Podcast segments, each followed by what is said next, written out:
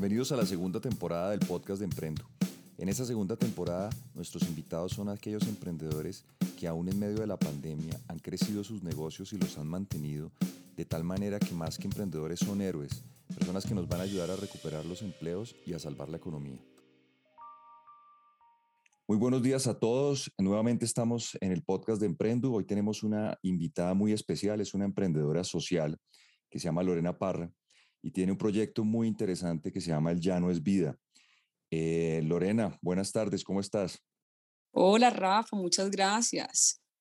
No, gracias a ti. Mira, primero que todo, muchas gracias por este espacio y pues empiezo contando un poco sobre mí y cómo empezó esta linda iniciativa, eh, prontamente Fundación El Llano es Vida.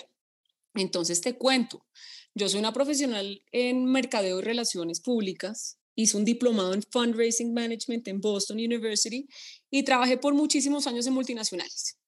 Por más de 16 años siempre estuve en las áreas de mercadeo, organizaba eventos, relaciones públicas, en la parte comercial, recaudación de fondos y en los últimos años, digamos que hace cinco años, me especialicé muchísimo en el tema de redes sociales. Te cuento qué pasó. Imagínate que me casé con un llanero de pura cepa y en la pandemia nos fuimos a los llanos, a la finca, sin saber mucho pues cuánto iba a durar esto, ¿no?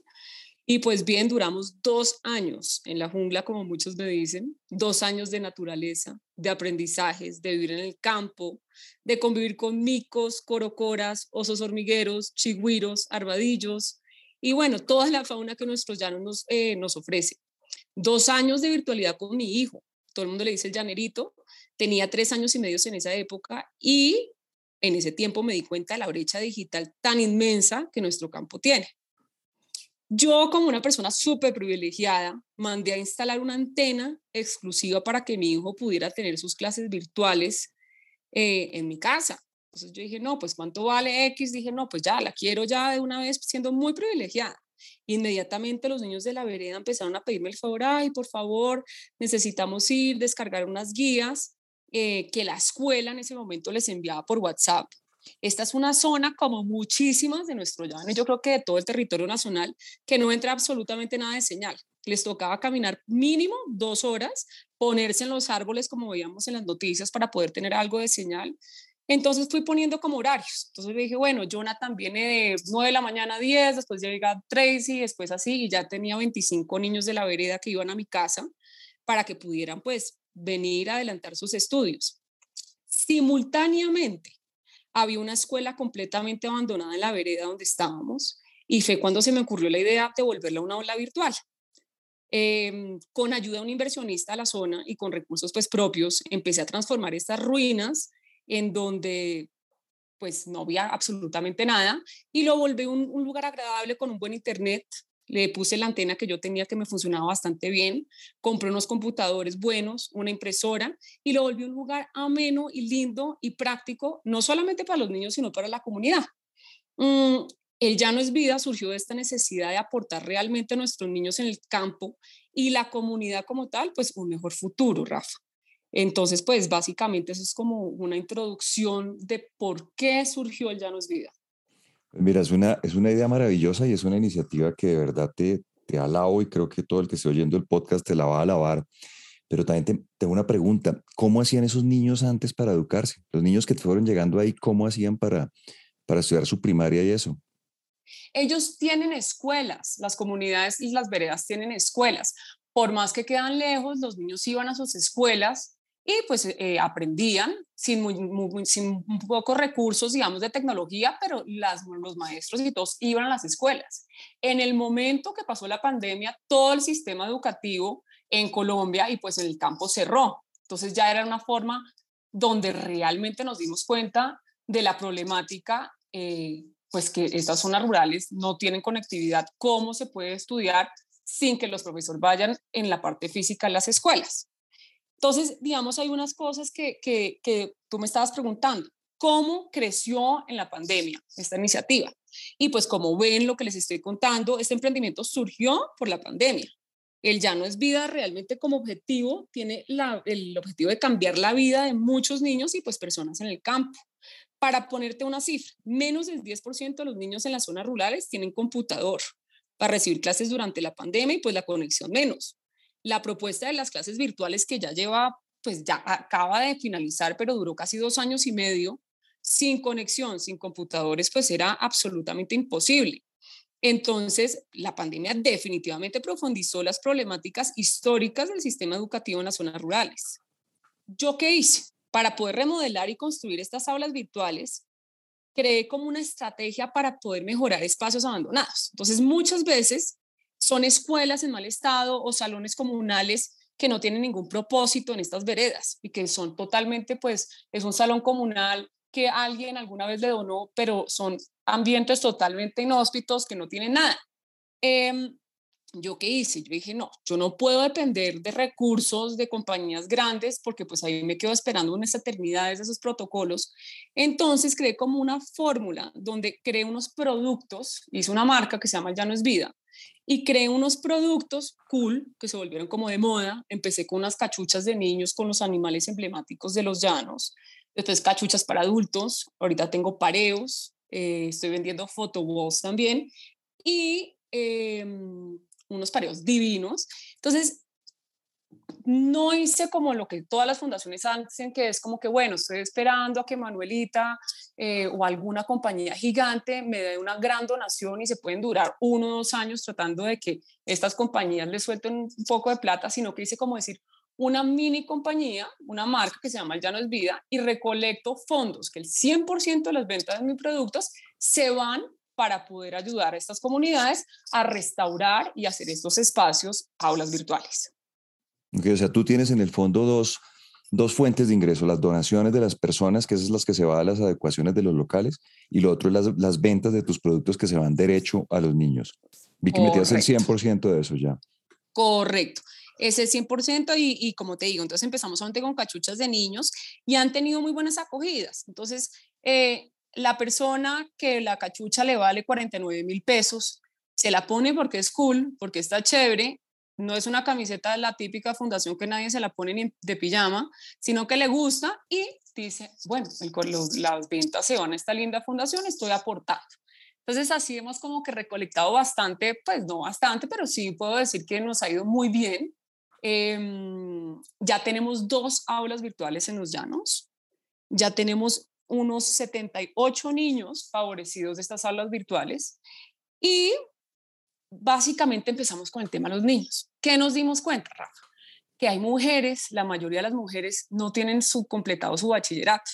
Son mujeres que quedan embarazadas a los 15 años, entonces ahí es donde surgió también, bueno, si ya tenemos computadores, tenemos internet, no nos podemos quedar solamente en que los niños cursen sus estudios o sus investigaciones, sino que también tienen que haber cursos relevantes para la comunidad. Un ejemplo, una niña que no ha estudiado, que quedó embarazada a los 15 años y no ha estudiado su bachillerato, como fundación estamos consiguiendo cursos para que pueda estudiar su bachillerato. Una persona que sí estudió su bachillerato, pero que no ha tenido oportunidad de salir de su vereda y está, digamos, la vereda está cerquita un cultivo de palma, a través del SENA estamos buscando cursos relevantes para que esta mujer y estas personas que no tienen las oportunidades hagan cursos para, digamos, mejorar la agronomía en, los cultivos de palma y los cultivos puedan emplearla. Entonces, realmente no nos quedamos solamente en lo del Internet y los computadores, sino que queremos es hacer una diferencia con la tecnología y mejorar la calidad de vida de las personas en las veredas de los llanos orientales. Em, es importante también entender que muchos adolescentes y niños en la pandemia abandonaron sus estudios, ¿no? Entonces, creo que esto también es como un ancla, si tú estás, si eres una persona de bajos recursos en el campo, en los llanos, y no tienes oportunidades y lo único que te toca es trabajar con tu papá en el cultivo a los 12 años de maracuyá, muchos se vienen a la ciudad buscando un mejor futuro, pero si tú tienes ambientes buenos, donde te dictan cursos, donde puedas hacer tu bachillerato, donde después la comunidad te enseña a ser tractorista, donde después quieres ser manicurista, pues es, es como un ancla para que las personas en el campo se queden en sus veredas y no se nos vengan a las ciudades, que pasa pues lo que, lo que todo el mundo sabe que pasa, ¿no? Qué bueno. Oye, estoy, estoy viendo que, que en, la, en la escuela de la vereda La Loma, donde empezaste el proyecto, que lleva más de 25 años y ha educado más de 400 y pico de niños. Esa, esa, escuela era, del, era una escuela pública, o sea, ¿cómo funcionaba, digamos, el tema de los profesores? ¿Los mandaba el ministerio? ¿Siempre tuvo profesores? ¿Graduaban hasta sexto bachillerato? ¿Cómo, cómo era el detalle antes de, de que tú empezaras, pues antes de que la cerraran y antes de que tú arrancaras el proyecto? Esa escuela duró muchísimo tiempo y era una escuela muy buena realmente del Estado, pero ¿qué pasó? Muy cerca había otra vereda, hicieron otra escuela. Entonces ya el profesor no podía ir a las dos escuelas y los niños de la vereda de la Loma les tocó ir a la vereda de las Quebraditas, que queda hora y media.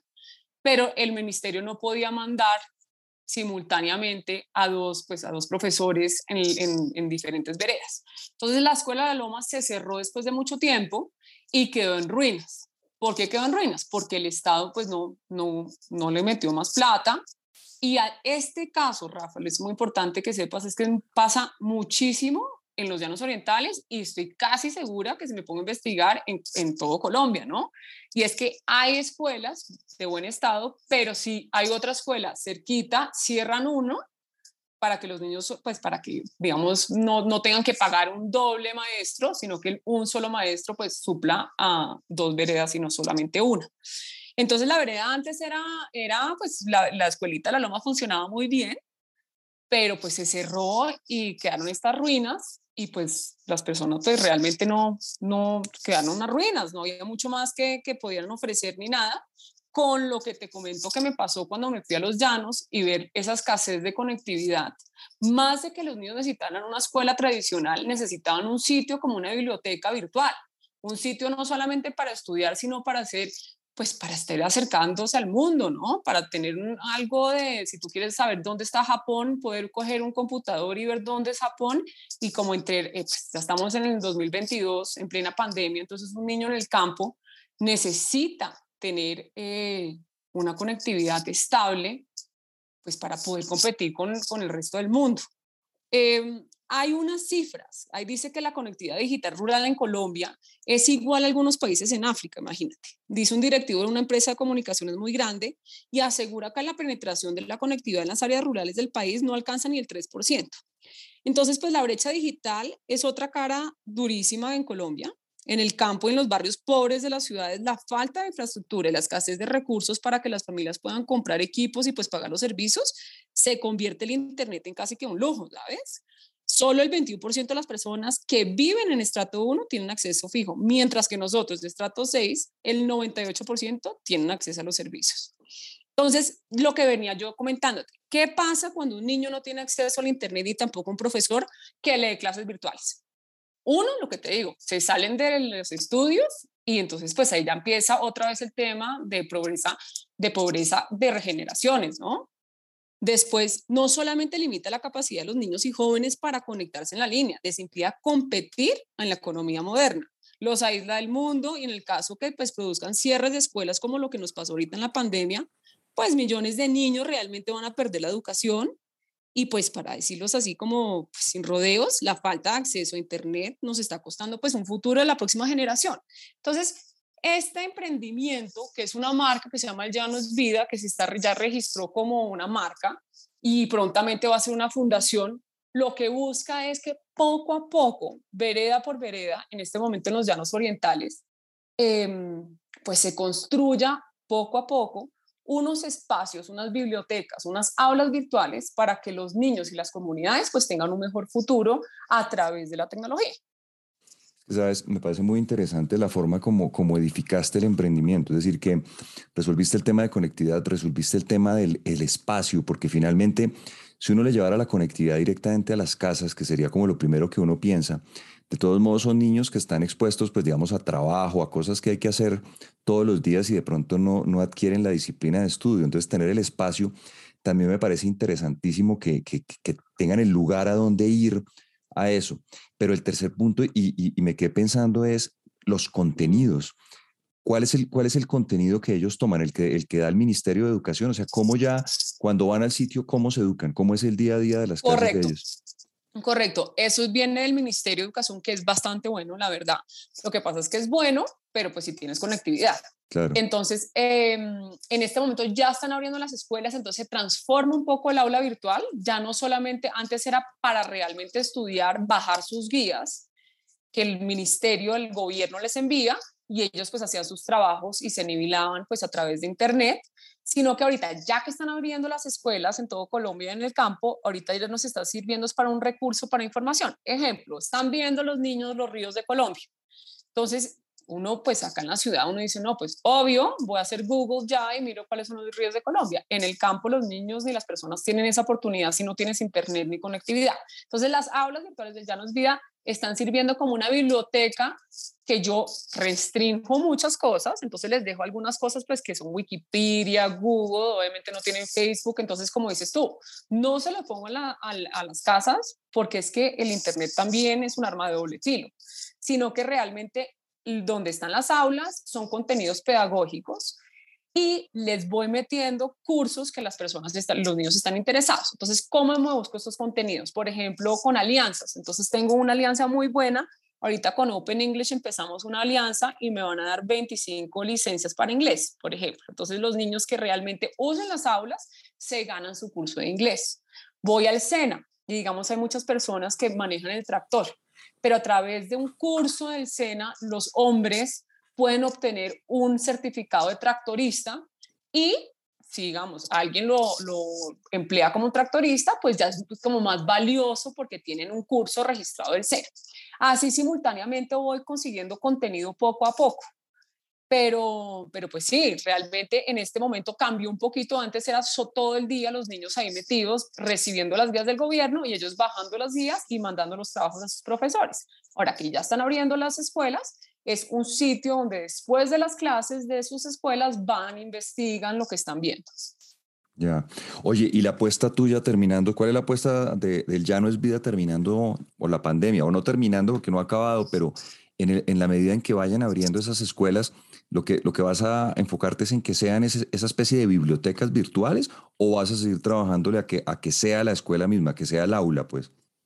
Mira, eh, de, cada vereda tiene su, su cuento. Entonces, digamos, hay veredas que no tienen escuela y solamente tienen una, digamos, la escuela no está en su vereda, sino está en otra vereda, pero tiene un espacio totalmente desocupado y desaprovechado.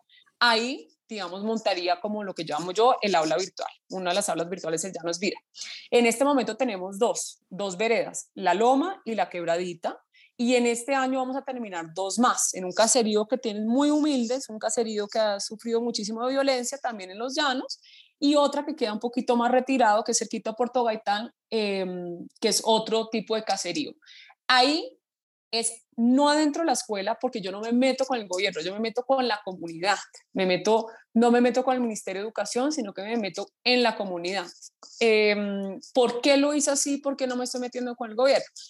Cuando uno se mete con el gobierno, Rafa, es una burocracia durísima y realmente lo que quiere ya no es vida es hacer un futuro mejor independientemente. Entonces yo tengo mis propios recursos, tengo mis propios profesionales, estoy investigando, por ejemplo, hay una vereda que tiene una problemática, es que todas las niñas se están embarazando a los 12 años, 13 años y llegan sus hombres borrachos y los, la, le, perdón la palabra, les dan la jeta.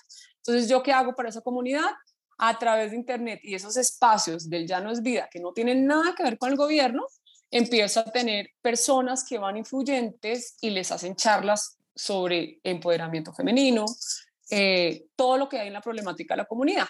Entonces, me sirve el aula virtual para darles contenido de tecnología, pero también pues para ayudar a la comunidad a ser mejor. Entonces, pues en esas estamos. Eventualmente, que me encantaría hacer realmente, así como pensando en grandes, que el Llanos Vida se, se convierta en Colombia's Vida el Pacífico es vida, el Atlántico es vida, o sea, que esto se replique en todas las partes de Colombia, porque realmente yo, yo es porque estoy en el llano en ese momento, pero digamos ya tengo personas que tienen fincas como yo digo, no, oiga, a mí me pasó lo mismo y yo estaba en el boli, en, en, no sé, en, una finca en el Atlántico, no se imagina la pobreza que hay y pues si uno puede ayudar independientemente, con un sistema, como te digo, no dependiendo de grandes corporaciones para donaciones, sino tú hacer como decir una microdonación y poderse mantener, porque mucho lo que pasa es que si tú no te puedes mantener, pues no puedes ayudar a la comunidad. Entonces, vendiendo los productos se logra. Em, estoy hablando ya pues con personas, digamos, también del Chocó para hacer eh, el Pacífico es vida.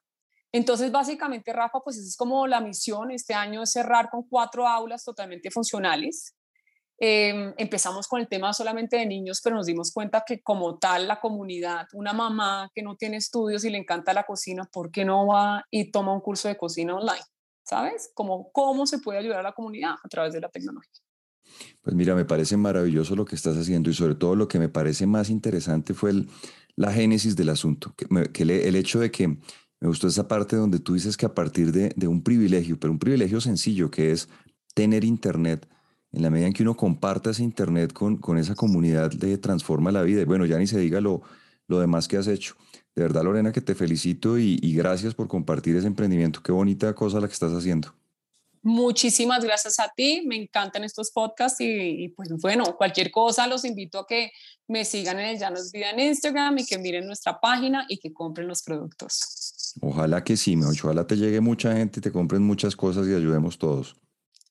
Muchísimas gracias, Rafa. A ti, Lorena, mil gracias.